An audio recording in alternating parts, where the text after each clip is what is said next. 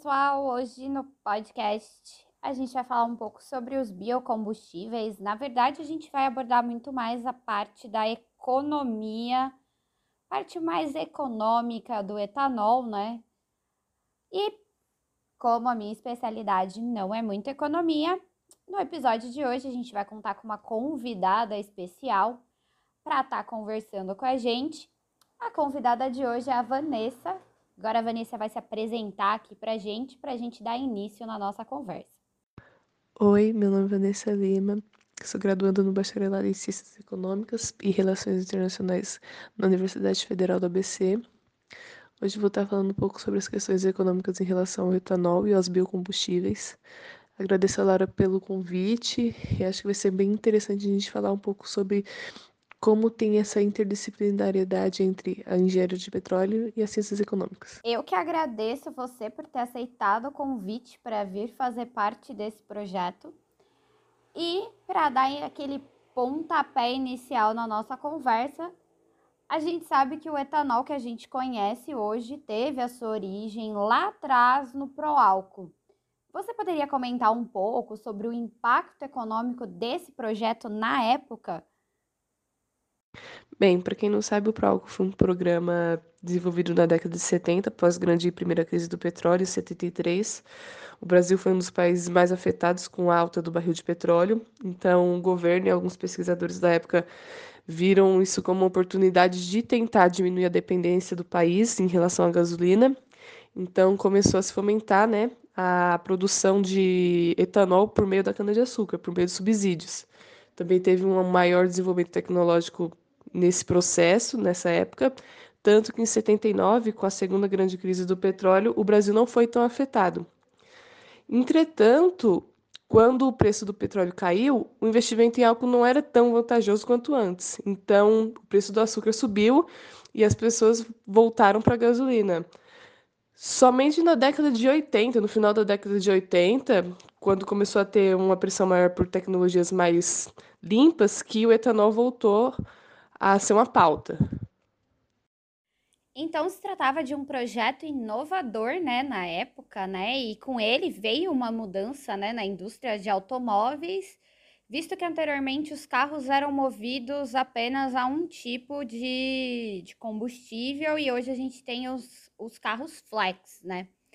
Mas entrando um pouco numa outra questão, né? O preço de ambos os combustíveis possuem algum tipo de relação? Como que a precificação de um pode é, afetar o preço do outro, né?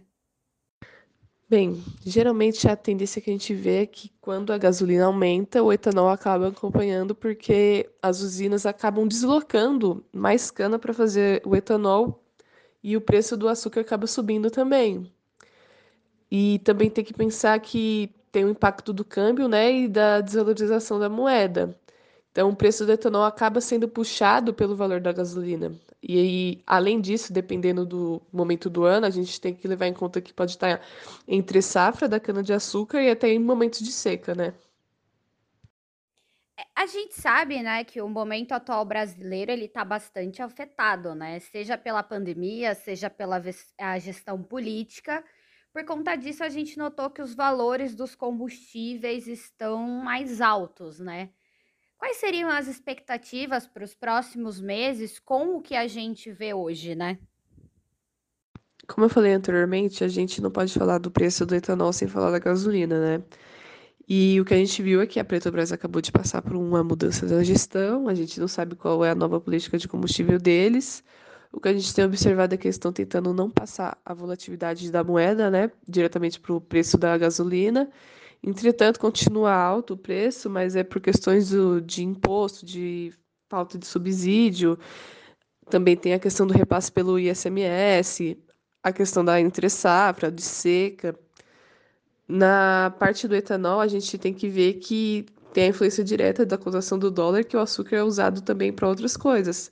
Teve uma grande procura por álcool em gel, a safra de cana não aguentou tanto impacto, e também tem a questão do impacto da pandemia na indústria de combustível no geral, né?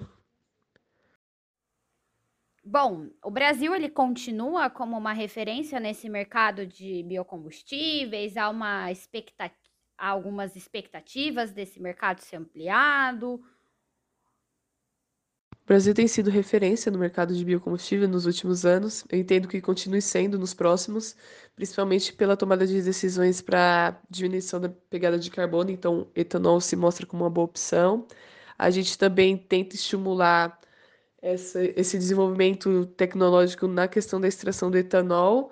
Então, eu acho que tem muito espaço para melhorar e vai ter janelas de oportunidade para isso.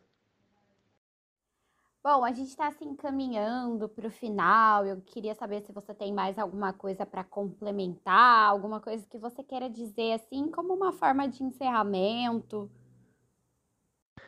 Espero que eu tenha esclarecido alguns pontos. A conversa foi rápida, mas é bom falar sobre esse assunto e mostrar que o Brasil ainda continua pioneiro em algumas questões tecnológicas e econômicas. Bom, eu sei que aqui a gente está num papo que dá para a gente estender e abordar vários outros tópicos, seja tanto na área dos biocombustíveis como no campo da economia. Mas o episódio de hoje vai ficando por aqui. Mas isso não quer dizer que não teremos mais episódios para tratar sobre esse assunto.